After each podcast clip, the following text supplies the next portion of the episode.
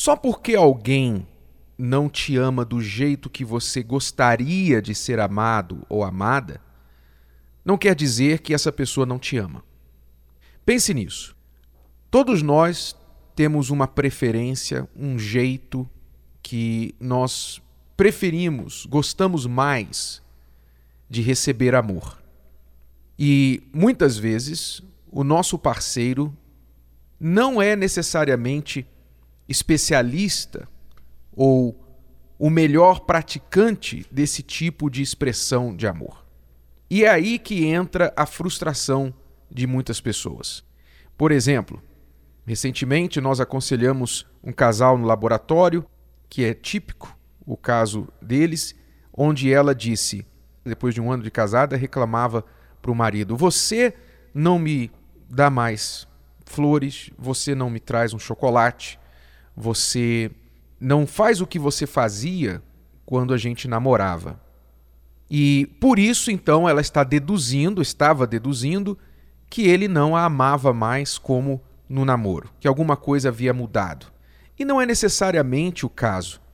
Nós sabemos que as pessoas amam de formas próprias.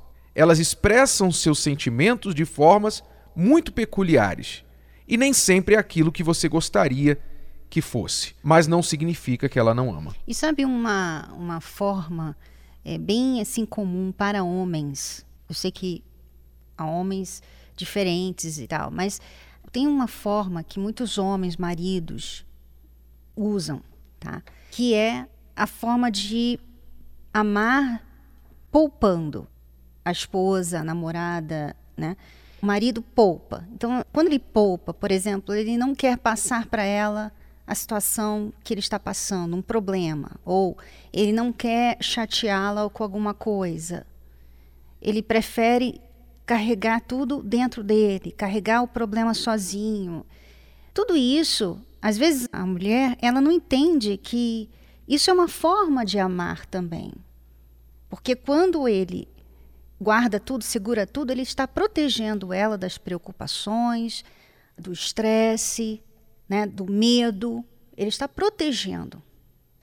Então, nós temos que, as mulheres, e por isso que a Bíblia até fala né, que a mulher sábia edifica a sua casa, porque a mulher sábia, ela é sensível a essas, esses gestos que não são óbvios da parte do homem. Eu via isso no meu pai, ainda vejo isso hoje. Meu pai ele não é de ficar dando flores para minha mãe, ele não é de ficar indo comprar presentes. Nem lembro a última vez que meu pai comprou um presente para minha mãe.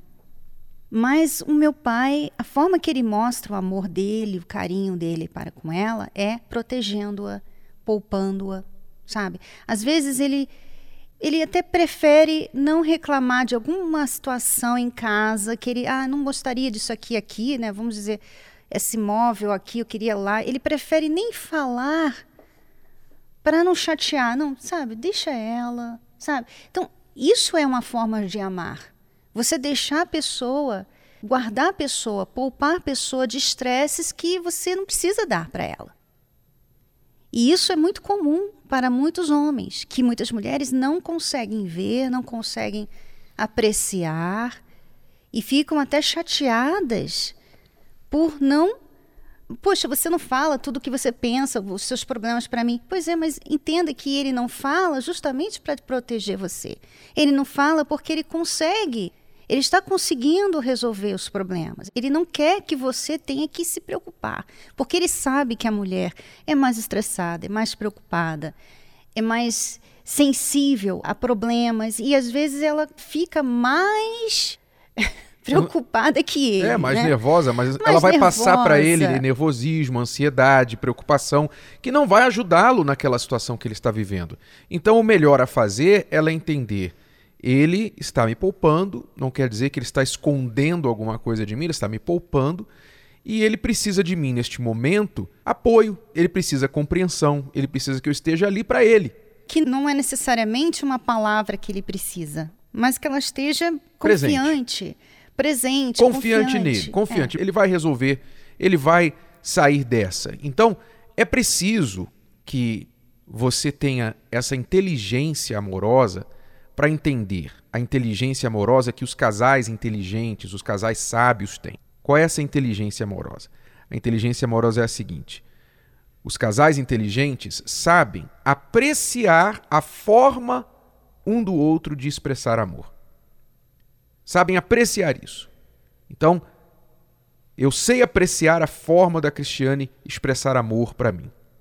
Ela é mais expressiva, mais verbal, ela é mais de contato físico, ela gosta de expressar o que ela está sentindo, ela gosta de estar sempre em contato, sabendo do que está acontecendo ao nosso redor, os planos, etc. Eu tenho que saber apreciar essa forma de ela expressar amor. E ela também sabe a minha forma de expressar amor, que é diferente da dela. Talvez não seja ideal para ela, o ideal que ela gostaria, como nunca você vai encontrar alguém que vai ser uma cópia sua. E isso é excelente. Isso é muito bom que você tenha alguém diferente de você ao seu lado, porque a diferença enriquece. A mesmice te mantém igual, mas a diferença enriquece. Então é bom que você tenha uma pessoa diferente do seu lado. Então ela aprecia a minha forma de expressar amor, eu aprecio a forma dela. Casais inteligentes fazem isso, sendo que você não critica, não tenta mudar a pessoa do seu jeito, porque isso seria egoísmo e não amor. Você querer fazer aquela pessoa a sua imagem e semelhança, do seu jeito, olha, é assim que eu quero. Eu quero que você me traga flores pelo menos uma vez por semana. Você exigir que a pessoa faça do seu jeito, isso não é amor. Não é amor, não é sábio, porque você vai forçar a outra pessoa.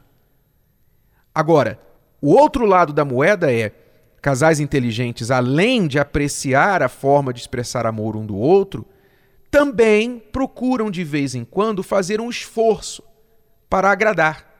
Então eu sei que a Cristiane gosta de certas coisas.